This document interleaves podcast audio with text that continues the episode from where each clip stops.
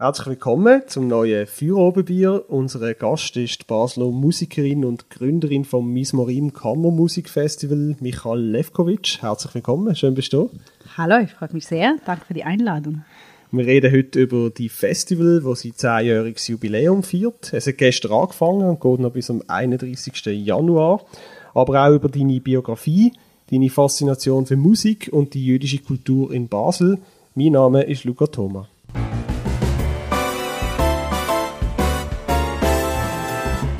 Feuerobenbier, der Podcast auf Prime News. Hören Sie entspannte Gespräche mit interessanten Persönlichkeiten aus der Region Basel. Unterhaltsam, überraschend und nie langweilig.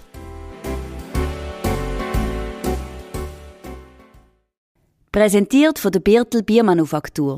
Deine Craft-Bierbrauerei auf dem Dreispitz. Birtel. Sinnvoll. Anders. Michael, ich würde zum Einstieg gerne über deine Leidenschaft für Musik reden. Du bist professionelle Klarinettistin. Wie alt bist du gewesen, wo, das, wo du das Instrument zuerst mal in der Hand gehabt hast? Klarinette zum ersten Mal.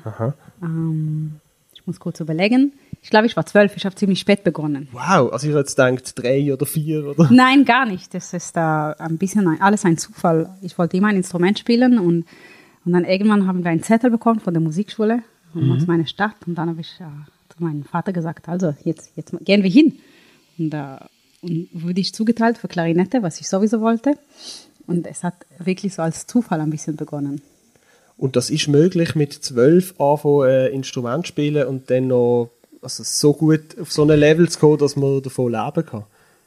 Scheint es schon. Ah, ich glaube auch mit Blasinstrumenten. Es ist eher nicht so außergewöhnlich, dass es ein bisschen später beginnt. Die, die meisten spielen vielleicht zuerst Blockflöte oder so. Das, das kam bei mir nicht so vor, aber doch, das geht. Es ist da. Ich war aber, ich glaube auch, wenn ich ein Instrument erst mit zwölf begonnen habe, wir haben immer Musik zu Hause gehabt und, und die, diese Liebe und Leidenschaft für die Musik war immer da. Mhm. Über das möchte ich gerade mit dir reden, aber trotzdem nochmal, warum genau hast du dich für die Klarinette entschieden? Es gibt ja so viele Instrumente, Gitarre, Schlagzeug, Triangel, you name it. Das stimmt. Warum? Ich glaube, der, der Klang hat, hat mir immer sehr gut gefallen und das, dass man sich mit der Klarinette hatte ich damals das Gefühl gehabt, glaube ich, dass, dass man kann sich ganz explizit ausdrücken. Ein bisschen so, wie man auf Deutsch spricht. Es gibt so viele Wörter für, jede, für jedes Gefühl und für, für, für jede Farbe. Und, und, so war das auch bei mir bei der Klarinette, dass ich dachte, so kann ich mich am besten ausdrücken. Okay, also es ist wie eine Art Kommunikationsmittel auch für dich? Eine Sprache vielleicht, ja. Aha, Musik als Spruch, faszinierend. Ähm, mich würde aber auch interessieren, wie das wie du das erlebst, wenn du Klarinette spielst. Es gibt ja viele Musiker, die das Musizieren auch so als Trance beschreiben, als so einen Zustand, wo sie ganz tief drin versinken. Was passiert mit dir, wenn du Klarinette spielst? Also ich habe mich ähm, für mehrere Jahre ein bisschen so entschieden, so meine Leidenschaft Musik ähm, basiert sich auf verschiedenen Ebenen. Und, und es gibt die Klarinette, wo ich äh, spiele auch moderne Klarinette, das sind die sozusagen die schwarze Klarinette, die jeder kennt. Und ich spiele auch historische Instrumente, das sind die Klarinetten aus dem 18. und 19. Jahrhundert sozusagen. Das, ist, äh, das, das mache ich auch und das, da, da liegt ein bisschen meine Leidenschaft vielleicht ein bisschen mehr ähm, auf diese Epochen von Mozart und von Beethoven und Schubert. Ähm, und mit diesen Instrumenten kann man sich noch mehr ausdrücken und, und mehr das, das, das ist oder das, das ein bisschen mehr, mehr mein Welt. Und das ist ähm, da die Projekte habe ich, ähm, die, die, die man dort mit dem Instrument macht, mit diesen Instrumente, sind vielleicht ein bisschen anders. Ähm, es geht mehr wirklich, es geht immer über die Musik. Bei, bei jedem Instrument ist es egal, modern oder historisch. Äh, ich habe ich hab mich einfach mehr zu Hause dort gefunden. Aber was ist der Unterschied, wenn man jetzt so eine Klarinette zu, aus Mozarts Zeiten spielt? Ist das, ist das schwieriger? Ich weiß nicht, ob schwieriger. Also, also wenn man sich das vorstellt, hat das viel weniger Klappen. Es mhm. ist ein anderer ein andere Holz, äh, ähm, Buchsbaum. Und äh, es ändert sich bei jedem Wetter, ändert sich das. Also man muss wirklich wahnsinnig flexibel sein. Der, der Klang ist ein bisschen anders. Es ist für mich auch, wenn ich diese Instrumente spiele, wir wissen nicht, wie es damals, wie es damals klang. Wir wissen nicht, was, was für Töne, Klänge hat Mozart gehört. Aber ich, ich glaube, ich fühle mich ein bisschen näher an, an, was, an was Mozart und, und die Komponistin aus der Zeit ähm, sich gewünscht haben. So bist du auch zum falschen Zeitpunkt geboren oder lebst du sehr gerne im 21. Jahrhundert? Das ist noch interessant. Ich wurde letztens gefragt in, eine, in, ein, in ein Interview, ähm, welcher Komponist hätte ich am, am vielleicht, welcher Komponist wünsche ich mir, dass ich noch vielleicht getroffen hätte. Ich weiß nicht genau, wie ich das ausdrücken soll. Und, und mein Instinkt war Mozart, weil, weil ich finde das so eine ehrliche Musik so und, und bei Mozart für mich, wenn ich das höre, es ist Menschlichkeit und das ist immer ein bisschen, was ich suche. Und dann habe ich geantwortet, dass das wahrscheinlich wäre Mozart. Und dann habe ich gedacht, hm, als Judin in, in der Zeit in Wien hätte ich sicher keine Klarinette gespielt, hätte ich auch sicher nicht Mozart getroffen hätte. Also ob ich, ich weiß nicht, welcher Zeitpunkt ähm, hätte, in welcher Zeit hätte ich am, am meisten gelebt, aber ich glaube, ich glaube, als, als Jüdin in Europa, es ist da, damals wäre vielleicht nicht der unbedingt der richtige Zeitpunkt. Ja, oder zumindest in dem Teil von Europa. Richtig. Also in Polen oder. Äh man weiß es nicht, aber es ist da, es, es, ist, es ist wirklich gar nicht so eine einfache Frage, wenn man das, das Ganze historisch und alles ähm, noch mitbezieht, dann, dann schwierig. Ja, man spürt raus, du hast ja auch eine gewisse, äh, gewisse historische Bildung und äh, über das reden wir vielleicht später auch noch, die, äh, die wissenschaftliche Hintergrund. Ich würde aber zuerst gerne noch mal ein bisschen über dich als Person reden. Du hast das schon angeschnitten, du bist in Israel aufgewachsen. Wo genau? Ich bin in Ramat Gan, das ist ganz in der Nähe von Tel Aviv, aufgewachsen, war dann in Tel Aviv in der Schule und danach ging ich, ähm, ähm, habe ich mein professionelles Studium für Musik begonnen in Deutschland und danach Amerika und so weiter, Kanada und am Ende bin ich nach äh, Basel gekommen.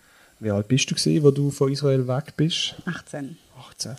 Und wenn du auf deine Kindheit zurückschaust, was hast du für eine Kindheit und Jugend in Israel? Schöne Zeit? Unbedingt, nur schön, wirklich nur schön. Also wir durften spielen und waren immer draußen und, und, und ich durfte Musik machen und, und als ich mit Musik auch begonnen habe, dann war das wirklich 100% Musik. Dann gab es Orchester und, und, und, und Proben und, und, Ausflüge und Wettbewerbe. Also es ist wirklich, äh, es, hat, es hat das alles irgendwie, es, Musik war immer ein Teil von, von meinem Leben. Ist es denn eine bewusste Entscheidung von dir wegzugehen oder ist das auch einfach, wenn man als Musikerin Erfolg will haben oder äh, irgendwann auch davon leben möchte, ist es auch zwingend, dass man dann auch um die Welt reist oder in andere Länder reist? Also es war nicht mein Wunsch, dass ich muss im Ausland studieren oder, oder sowas, sondern ich hatte einen Wunsch, bei einem Professor zu studieren, der heißt Chen Halevi und auch aus Israel und er unterrichtet in Deutschland. Und dann, als ich ihn getroffen habe, ich glaube, ich war 15 und es war mir klar, bei ihm muss ich ähm, studieren. Und sobald ich mit der Abitur und alles fertig war, dann, dann, dann habe ich die Aufnahmeprüfung gemacht, bestanden und dann dort angefangen zu studieren. Okay, was denn das, was hat ihn so speziell gemacht? Ist es er als Mensch oder wie er mit Musik umgegangen ist oder wie gut er äh, sein Instrument beherrscht hat? Genau, also, also fantastische Klarinettist und, und Musiker hervorragend, unvergleichbar für mich mit, mit anderen kleinen klein, Klarinettenspieler und Spielerinnen, als, so als ich dann in, in dem Alter war.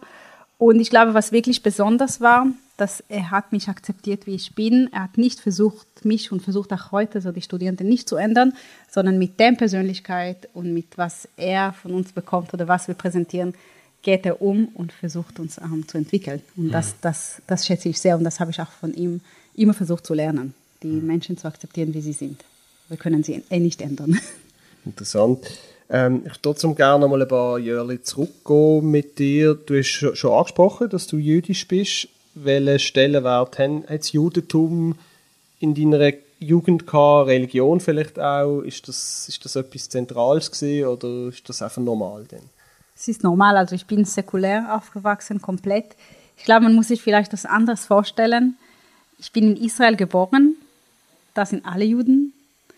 Ähm, es war nicht irgendwie was, was Spezielles oder eine Ausnahme. Ich musste nie denken über meine Religion, weil, weil weil es war selbstverständlich, wir waren alle so, das, das war einfach ein Teil von meinem Leben. Natürlich gibt es noch die Geschichte, die, die, die alles, jede, ich glaube, jede Familie in Israel hat, hat eine Geschichte, eine spezielle Geschichte. Aber wir, wir wachsen damit um, so dass es nicht ein speziell, so spezielle Fälle ist, sondern jede, jede Familie hat ihre Geschichte. Aber für mich war das eine sehr schöne Kindheit, sehr viele Freunde, viel, viel, viel von alles. Mhm.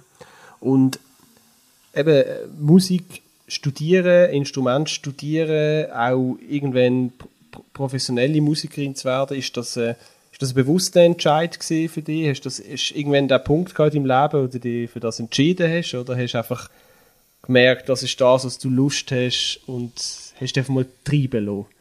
Also ich hatte ein Masterclass mhm. mit dem Professor, den ich vorhin erwähnt habe, Chena Levy. Und, und er ist auch heute ein, natürlich ein, ein sehr guter und enger Freund von mir, war mein Trauzeuge, meine Hochzeit zum Beispiel. Ähm, auf, aus dem Moment, auf dem Moment, wo ich ihn getroffen habe und, und die Klarinettensstunde mit ihm hatte, dann wusste ich, ich möchte professionelle Musikerin werden und gesagt, dass ich möchte unbedingt bei ihm studieren. Also es hat wirklich äh, eins zu eins gepasst. Mhm. Und habe ihm das auch damals gesagt, dass ich möchte bei ihm studieren. Er hatte noch keine Stelle gab eine Musikhochschule, hat mir gesagt, ich habe gesagt, ja, ich habe noch so drei Jahre bis dahin. Oder, und, und dann hat das wirklich irgendwie geklappt. Also es hatte, den Weg hat sich ja miteinander gut gefunden. Wie war denn das nach dem Studium? Wie kann man sich das vorstellen als freischaffende Musikerin? Also ich habe gesehen, du bist in einem Ensemble unterwegs gewesen, Winds Unlimited. Ähm, bist du aber auch solo unterwegs gewesen? Wie, wie, was hat man da für einen Lebensstil? Ich glaube, als Freischaffende macht man alles. Ähm, Wins Unlimited ist eine von den Ensembles, wo, ähm, wo ich mit ähm, dabei bin, Gründerin auch, so dass es ein Ensemble, das wirklich mir am Herzen liegt, da, weil wir ähm, Werke gefunden haben, die seit dem 18. Jahrhundert nicht aufgeführt wurden. Und das war ein riesen Forschungsprojekt auch von uns. Aber als Freischaffende spielt man in, in verschiedenen Orchestern und verschiedenen Ensembles und macht man verschiedene Projekte. Und das eigentlich, ich glaube, das, das, was für mich interessant war dass, dass man bleibt wahnsinnig aktiv in verschiedene Bereiche, also in den Musikbereiche und man muss alles machen können auf dem höchsten Niveau. Und das, das war für mich eine große Motivation. Mhm. Du hast ja gesagt, eben, man muss auch alles machen, damit es klappt. Ist es denn schwierig, davon leben zu können? Oder gibt es auch Situationen, wo, wo, wo man knapp bekassen ist? Ich habe es nicht anders gekannt.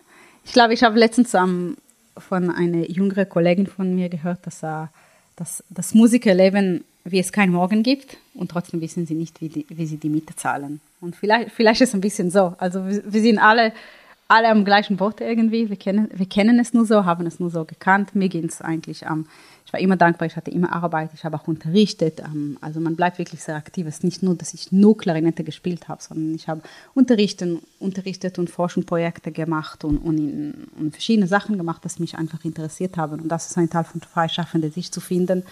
Ähm, was kann man gut machen? Wie kann man davon leben und trotzdem flexibel bleiben? Hm. Und wie lange ist eigentlich die Lebensmittelpunkt schon in Basel? Ich glaube, ich bin in Basel seit zwölf Jahren. Zwölf, oh, wow. Sowas. Ich glaube, ja. Also doch schon ein Moment. Ja, und als ich nach Basel angekommen bin, war auch ein bisschen ein Zufall. Ich hatte eine Probe hier und dann wusste ich, ähm, ich werde in Basel leben. Ich wusste nicht wie lange und so, aber ich wusste, hier, hier, hier, möchte, ich, hier möchte ich leben. Und äh, ich glaube, drei, vier Monate später habe ich schon meine Aufnahmeprüfung gehabt, schon eine Wohnung. Es war irgendwie, es war ein, ein guter Match. Warum Basel?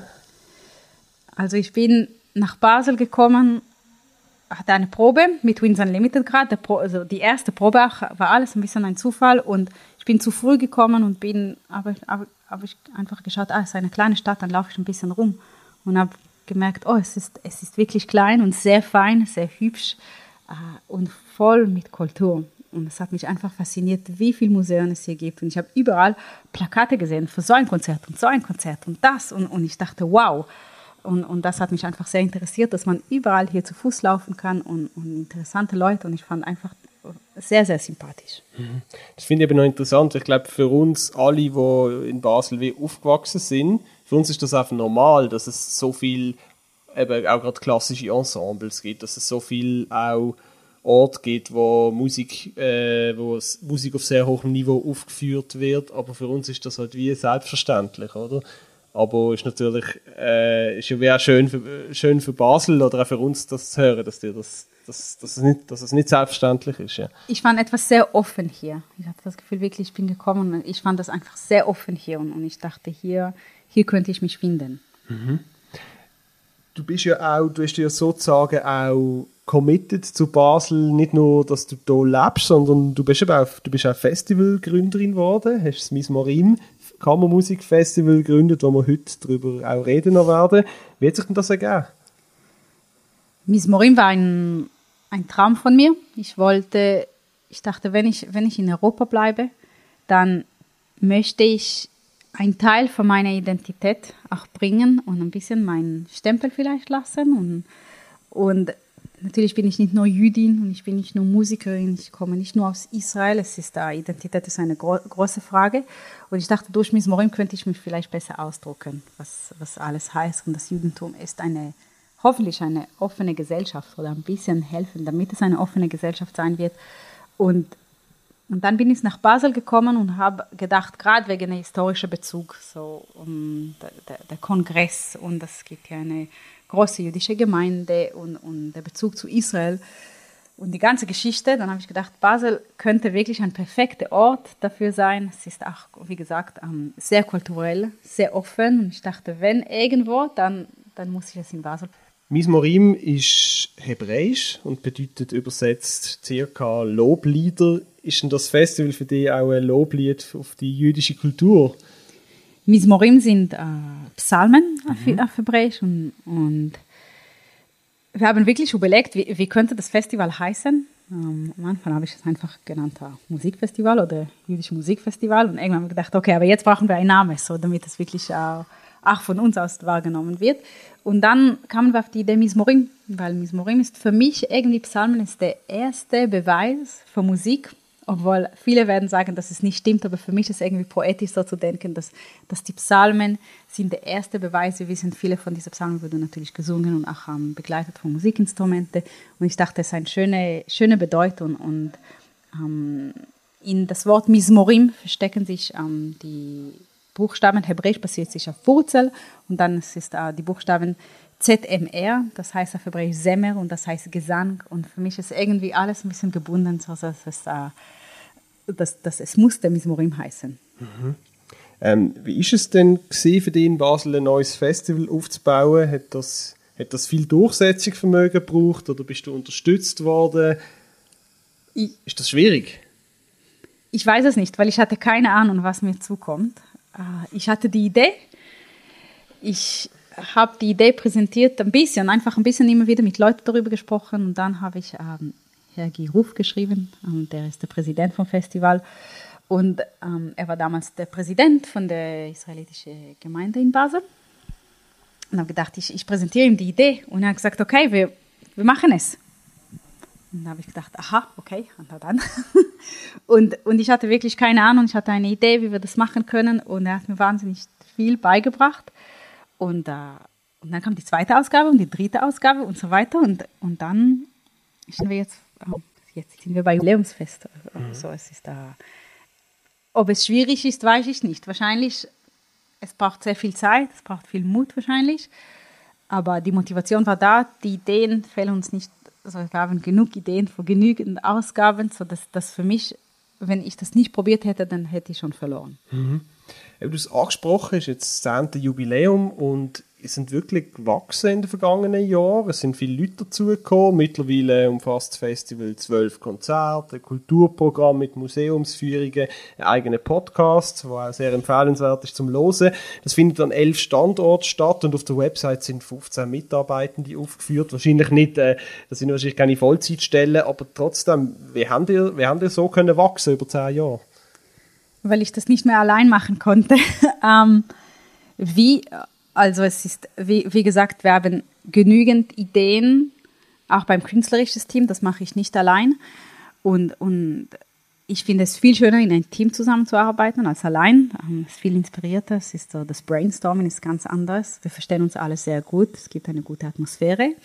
Und dadurch, ähm, natürlich ist das Festival Festival durch die Jahre auch gewachsen. Nicht nur, dass es gibt mehr Konzerte vielleicht, sondern man sieht, dass die Publikum interessiert sich mehr. Wir haben, ähm, ich habe wirklich das Gefühl bei uns, dass die, die Publikum vertraut uns. Also die Programme, die wir machen, sind nicht selbstverständlich. Ähm, es gibt viele Schweizer Erstaufführungen von, vielleicht auch von zeitgenössischen Werken, aber auch von, von wirklich ähm, Werke, die, die für mich unklar sind. Warum sind sie nicht öftermals ähm, auf der Bühne? Warum kommen sie nicht öftermals zu aufführen? Und die Publikum vertraut uns und wir sehen es ähm, dass, dass sie sich immer interessieren, was ist, was ist das Thema vom Festival, was, was kommt als Schwerpunkt. Und, und, und für, für uns als Team und für mich als künstlerische Leiterin, natürlich ist so eine dramaturgische Linie zu bauen und das Festival, damit es interessant bleibt, das ist etwas, das mit mir über die Jahre auch gewachsen ist. Also das ist nicht etwas, das ich, ich glaube auch nicht, dass ich jetzt das ähm, sehr gut so beherrschen kann, sondern ich lerne immer. Und das ist für mich, also es wird nie langweilig am Festival. Mhm. Wie viele Leute kommen eigentlich so pro Ausgabe ans Mismorim? Ui, jetzt wird es schwierig, weil diese Ausgabe, ähm, die Jubiläumsausgabe, hat wirklich viel mehr Events. Wir sind rund um 20 Veranstaltungen. Mhm. Äh, Stand heute ähm, sind fast alle Veranstaltungen auch ausverkauft. Wir sind in größere Säle, Musiksaal, Stadtcasino und Martinskirche. Wie viele Leute kommen werden, weiß ich nicht, muss ich noch schauen. Aber die letzten Ausgaben waren wie immer entweder ausverkauft oder, ausverkauft oder knapp ausverkauft. Also es ist da. Okay, aber wie viele Leute sind das? Was? Vielleicht 1500 in die letzten Ausgaben, 1500 vielleicht sowas. Und mhm. dieses Jahr wird deutlich mehr, weil wir auch in größere Säle sind und weil es gibt mehr Veranstaltungen. Okay, schön, dass ja auch jetzt die Nachfrage für das Jubiläumsfestival in Fall da ist. Ja, freut mich auch wirklich sehr und nehme es nie als selbstverständlich. Mhm. Aber wenn du so zurückschaust auf die letzten zehn Jahre, hat es da einen Moment gegeben, wo schwierig waren? Was ist so die grösste Herausforderung gewesen? Ich denke auch gerade in so Wachstums, eben du sagst, es ist viel Arbeit, äh, in so einem Wachstumsprozess, plötzlich sind, sind auch mehr Leute um, ist das immer, ist das immer gut gegangen? Ähm, ich glaube, was schwierig ist, das ist, äh, Basel ist eine Kulturstadt. Die, die Niveau ist für sich sehr, sehr hoch. Also das Angebot in Basel ist wirklich auch, man, man, man weiß manchmal nicht, zu welchem Event soll ich heute Abend gehen. Es gibt so viel ähm, und, und dieser Reiz, ganz oben zu bleiben, an der Spitze, der, der, der allerbeste, der allerinteressante, kreativste, Perfektionist zu sein für mich, wenn ich einen Fehler finde, irgendwo bei, bei uns, äh, so, so, weiß ich nicht, so einen kleinen Fehler, so nicht, nicht, nicht auf der Bühne, sondern so in irgendwo, dann denke ich, ah nein, bei uns nicht. Und und das ist etwas so, das, das, man muss es auch akzeptieren. Dass, äh, und ja, der, der, der, der aktuellste zu bleiben, ist ein bisschen ein, ein, der Reiz, um das am beste, die beste Arbeit zu machen, die man kann und das beste Angebot anzubieten. Du würdest ja sagen, es ist in dem Fall der aktuellste und beste Event in Basel. Nein, das nicht, aber, aber man, man, man ist auf der Versuch und ich glaube, das ist, um aktuell zu bleiben in Basel, muss man wirklich schauen, was läuft gerade, wo, wo liegen die Interessen, was sind die Schwerpunkte und nie die Publikum als selbstverständlich nehmen. Also mhm. ich, bin, ich bin nie sicher, ich, ich komme immer mit dem Gefühl, haben wir ein, ein also ich bin überzeugt vom Programm, aber werden die, die, die Zuschauerinnen, Zuhörerinnen und alle so werden sie überzeugt davon. Das ist da.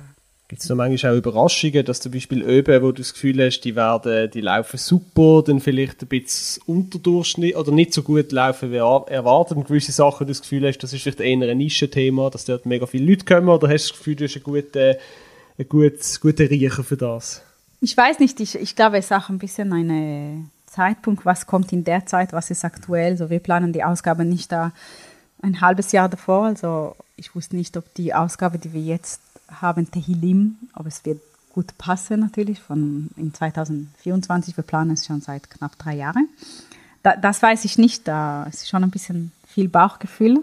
Ähm, ja, und, und da, da, da muss man einfach sehr viel Vertrauen haben und wissen, so, wenn wir etwas machen, dann muss es wirklich für mich immer das, das allerbeste Version von was wir machen können und, und dann mit der Hoffnung, dass es klappt. Und was mich manchmal überrascht ist da, oder was ich gelernt habe, dass die Standardprogramme funktionieren weniger. So die, unser Publikum interessiert sich wirklich für Inhalt und sie wollen wissen, ähm, warum wir dieses Programm haben. Und, und die Künstlerinnen und Künstler und Ensembles, die zu uns kommen, sind wirklich das, das Top. Es ist, es ist für mich wichtig, dass in, in erster Linie kommt man zu uns und hört man fantastische Künstlerinnen und Künstler und, und vielleicht interessante und, und Programme, die man nirgendwo hören kann. Und dann gibt es eine zweite Schicht, dann, dann ist über das Thema und es gibt viel Austausch. Und ich glaube, die Leute sind dankbar dafür, dass es gibt verschiedene Schichten zum Festival.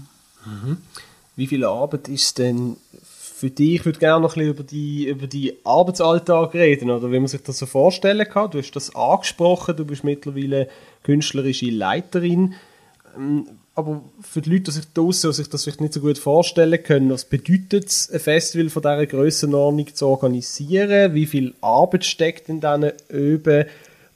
Wie viel Stellenprozent, also machst du nur noch das oder machst du noch andere Sachen im Leben? Ähm, hätte mir jemand das gesagt, als ich das gegründet habe, wie viel Arbeit das ist, ich glaube, ich hätte nicht geglaubt. Vielleicht ist gut auch, dass, dass, dass es mir nicht gesagt wurde, da hätte ich mich vielleicht nicht getraut, aber das glaube ich nicht. Ähm, es ist ein Fulltime-Job. Also du kannst davon leben? Wahrscheinlich schon. äh, es ist Fulltime, es ist eine sehr interessante Arbeit. Äh, ich habe nie meine Stunden gezählt. Ich weiß nicht, wie viele Stunden ich arbeite. Ich, ich arbeite, wie es erledigt ist. So, das, aber so, so es ist bei jedem Bereich, den ich mache. Wenn, wenn, wenn, ich, wenn ich die Sache abschließen kann, dann schließe ich es ab und davor muss es einfach gemacht werden. Aber es ist eine sehr spannende Arbeit und sehr dankbar. Man trifft sehr viel, die Begegnungen, die man hat, sind sehr interessant. Also ich habe mein, es, ich habe nur profitiert davon. Äh, vielleicht nur das Jahr, äh, du hast angesprochen, Thema Tehillim. Ähm, was bedeutet das? Tehillim ist das Buch, wo die 150 Psalmen geschrieben sind. Ah, und es kommt von das Wort Halleluja, sozusagen. Ah, Tahal, Halal.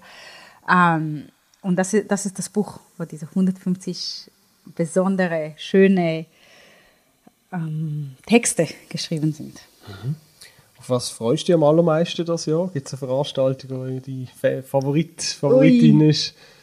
Das ist schwierig. Ich glaube, jedes Konzert, weil wir, also man muss sich vielleicht vorstellen, wir denken so viel und überlegen und machen uns so viel Gedanken, wie müssen wir es machen und, und, wie wird die Produktion laufen und was kommt und wie und wie platzieren wir das und welche Ensemble, welche, welche Musiker und, und das ist, ähm, das, das jede Veranstaltung ist für mich wirklich ein Highlight. Und ähm, natürlich freue ich mich sehr, dass gerade beim Eröffnungskonzert sind wir im Musiksaal vom Stadtcasino mit dem Luzern Festival Contemporary Orchestra. Ähm, und das ist das Orchester gerade für das Programm, die wir machen.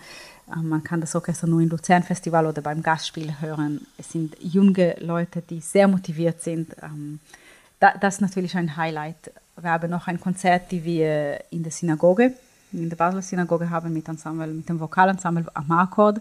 Das ist ein reines Psalmenprogramm.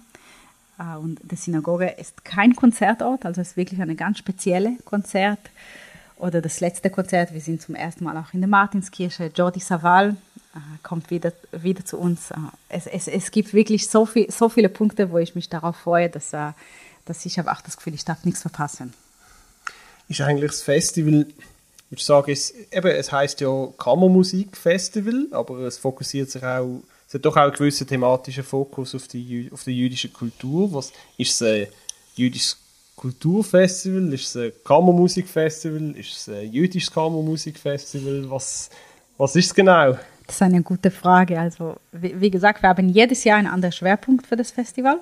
Und, und und das Thema ist immer etwas, das mit, mit Judentum und mit der, mit, mit der Geschichte, mit der Kultur zu tun hat. Also das ist, das ist der jüdische Aspekt am Festival. Zuerst ist es ein Musikfestival, äh, genau, und ein Kammermusikfestival dieses Jahr, das wir ein Orchester haben, ist wirklich eine, eine Ausnahme ähm, für das Jubiläum. Aber sonst ist Kammermusik und, und der, der Schwerpunkt des Festivals ist, ist immer mit Judentum zu tun. Mhm. Hat immer. Wieso ist es dir wichtig, jedes Jahr das Thema Judentum aufzugreifen? Gibt es das zu wenig sonst? Ich finde, das, das schon. Also Miss Morim ist auch ein, ein, es gibt kein anderes Musikfestival, die mit klassischer Musik und Judentum so umgeht. Und für mich, es war einfach wichtig, ein Teil von mir hierher zu bringen. Und ein, ein, ein, ich, bin, ich bin Jüdin, ich komme aus Israel, ich bin Klarinettistin, ich bin Musikerin, mittlerweile bin ich auch Mutter.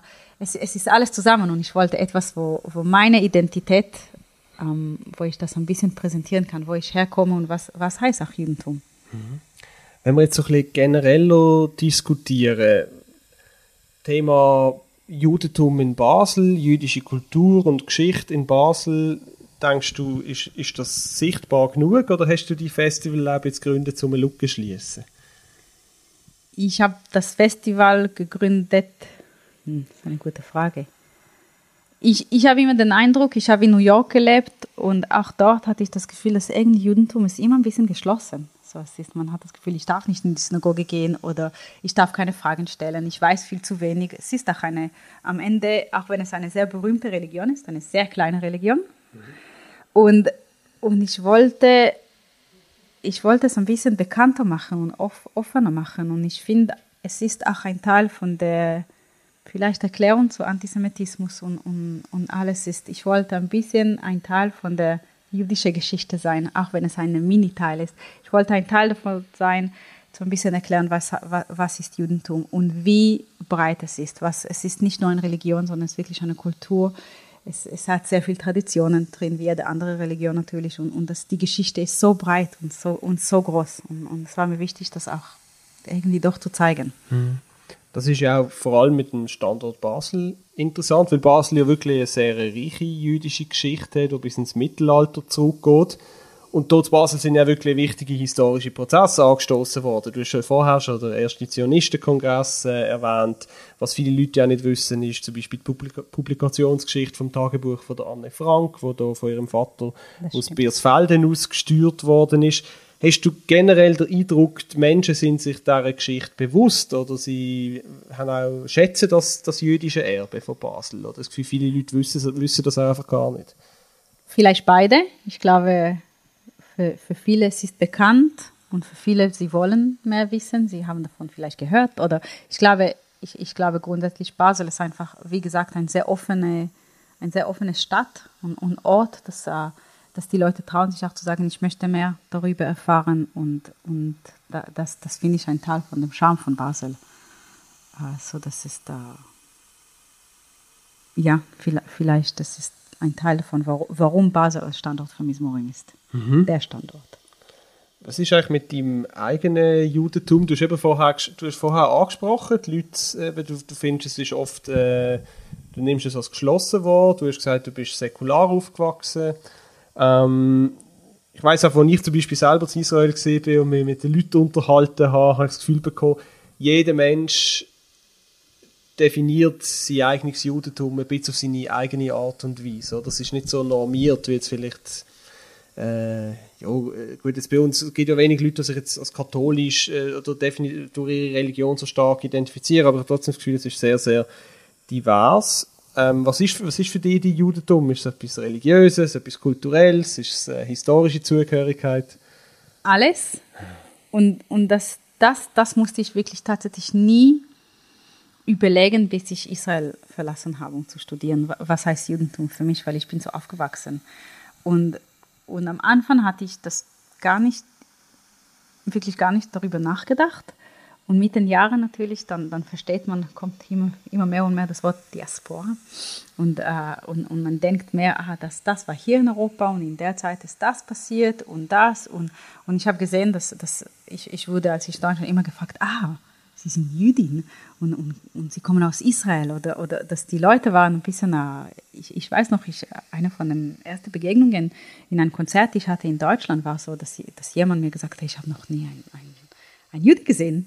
Und ich dachte, oh, ich, ich, ich habe nie gedacht, dass, dass man mich als so bezeichnet. Ich bin, ich bin eine Person. Und das fand ich interessant und das hat bei mir vielleicht so ein bisschen was geändert, weil ich dachte, stimmt, ich, äh, ich, ich bin eine Ausnahme hier.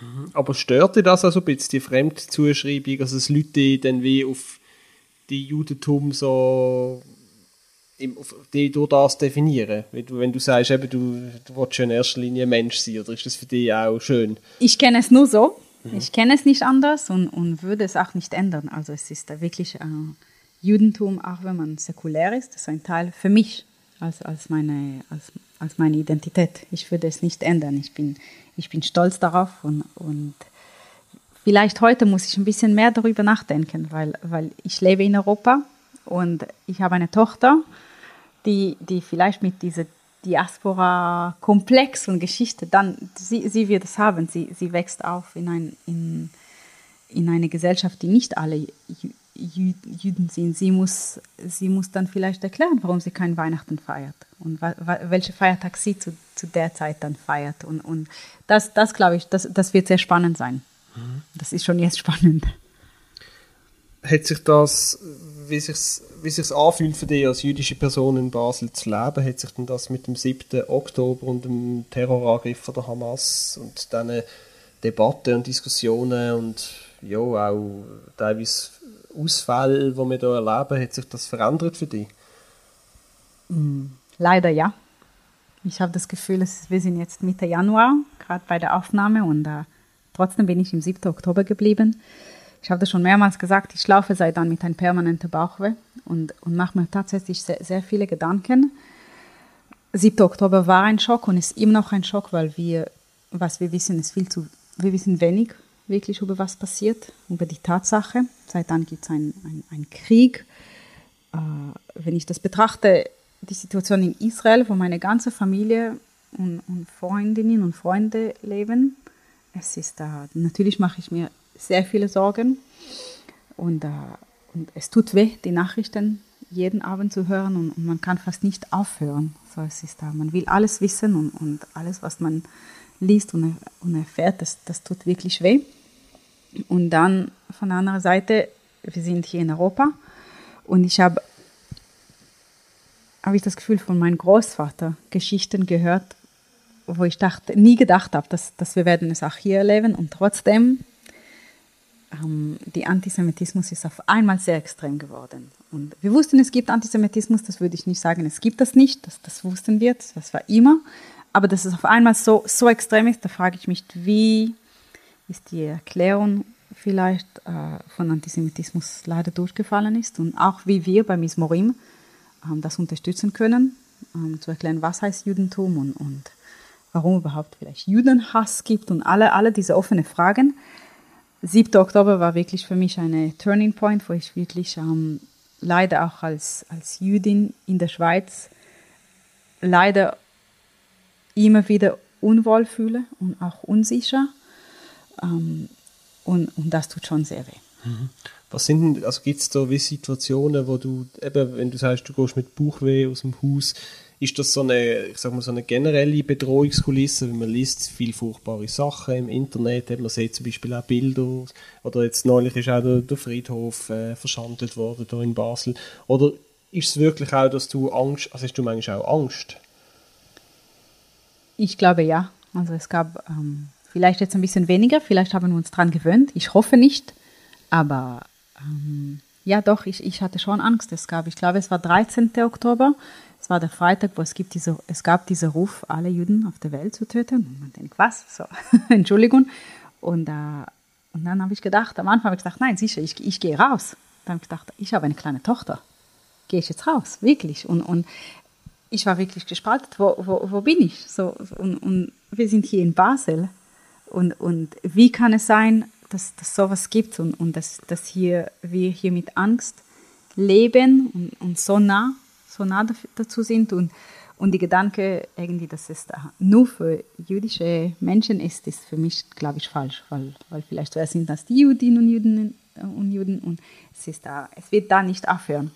Diese, diese Antisemitismus und Rassismus ist eine ist ein Problem in der Gesellschaft und da hoffe ich sehr durch Miss Morim, dass wir doch mehr Austausch haben, bringen können und mehr Brücken zwischen die verschiedenen Kulturen ähm, schlagen können. Mhm. Also ist das auch etwas, würdest du sagen, zum Beispiel in Musik, Kunst, äh, Kultur generell liegt da immer die Möglichkeit, vielleicht so Menschen neue, neue, neue, neue Blick, Blickweise aufs Leben zu offerieren? Oder ist das ein bisschen Schlüssel zur Lösung drin?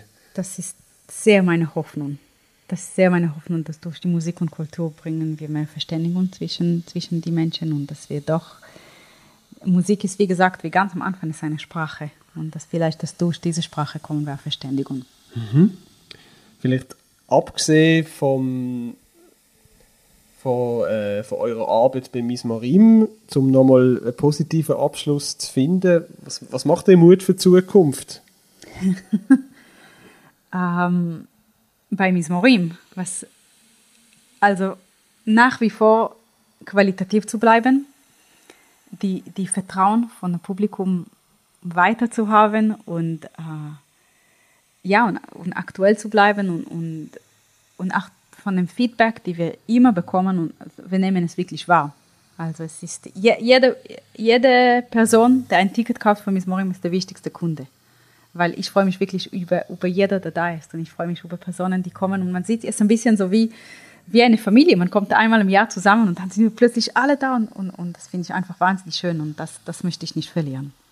Sind in dem Fall schon der 20. Geburtstag am Planen oder schauen ihr trotzdem äh, Jahr für Jahr? Jahr für Jahr nicht, aber wir sind da, wir sind, man muss immer im Voraus planen. Also wir sind da. Ah, okay, wie viele Jahre sind das amigs im Voraus? Äh, ich glaube so mindestens zwei. Ist das wegen der, wegen der Künstlerinnen und Künstler, die ihr bucht? Oder? Genau, also es ist das und dann auch die, die Programme. Also man kann nicht das nicht, dass ich entscheide, jetzt im März muss ich das Programm machen, so einmal, ich habe vier Wochen, sondern es braucht Zeit, es braucht Forschung, es braucht Gedanken, es, es, braucht, es wächst ein bisschen mit der Zeit. Also es ist, man kann das nicht sofort einfach entscheiden. Jetzt muss es, es gibt vielleicht ein, ein Frist, ein Deadline, aber der wird immer auch ein bisschen verschoben, damit wir wissen, ach, man, wir spüren es, wir sind noch nicht da, wir sind auf dem Weg, wir müssen noch eine Sitzung haben, noch mehr Gedanken machen. Also es ist da wirklich ein, ein sehr interessante Teamarbeit. Aber bedeutet das, du bist auch immer, äh, du bist auch immer nicht nur an in deinen Gedanken, nicht nur bei dem Mismorim, wo gerade stattfindet, sondern auch bei dem in ein Jahr, in zwei Jahren, in drei Jahren? Also jetzt bei diesem Mismorim kann ich nur noch äh, alles genießen mhm. und hoffen, dass, dass, dass es am besten klappt, aber im, im, in der Planung bin ich schon, ähm, habe ich schon bis morgen 24 abgeschlossen und, und mache 25 und 26 weiter. Mhm. Aber gibt es schon auch so die Momente, wo du einfach, einfach mal wie die vielleicht die auch die, die Planung und die Sorgen und die Gedanken an die Zukunft vergisst und einfach nur den Moment genießt und kannst sagen, hey, schön, jetzt, jetzt ist Musik, jetzt genieße ich. Genau, das ist, wenn wir im Konzertsaal sind, dann, dann auf alle Fälle, dann ist alles aus. Das ist für mich eine magische Welt und das, das hoffe ich, dass es auch so für die, für die Publikum ist. Dann Handy ausschalten, vergessen für, vielleicht für diese 90 Minuten, was, was passiert auf der Welt. Und wir sind alle hier zusammen und das ist ein, ein sehr schönes Gefühl, Musik live zu erleben. Das haben wir auch beim Pandemie nicht gehabt. Und, und auf dem ersten Mal, wo, wo, wo ich wirklich war, im Konzertsaal und habe ein Konzert gehört. Ich habe vergessen, wie magisch das ist, eine Symphonie zu hören, ein Streichquartett. Es ist ein, ein Klavierrecital. Es ist unglaublich schön und, und dankbar. Schön, der Kopf abschalten, Gedanken kreisen, neue Ideen zulassen. Ich hoffe, Sie haben das auch mit dem heutigen Feuerobenbier-Podcast mit unserem Gast, Michael Levkovic, äh, können, ja, dass es Ihnen so gegangen ist. Äh, danke vielmals fürs Gespräch. Danke dir. Ähm, danke euch fürs Zuhören. Wenn es euch gefallen hat, abonniert unseren Podcast und unterstützt uns mit einem Prime News Abo. Auch über Feedback freuen wir uns sehr. Am nächsten Montag hören wir uns wieder überall, wo es Podcasts gibt. Bis dahin, alles Gute.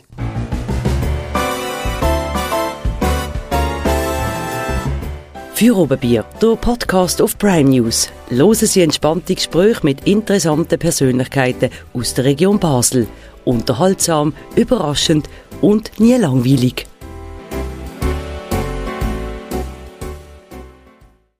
Präsentiert von der Birtel Biermanufaktur.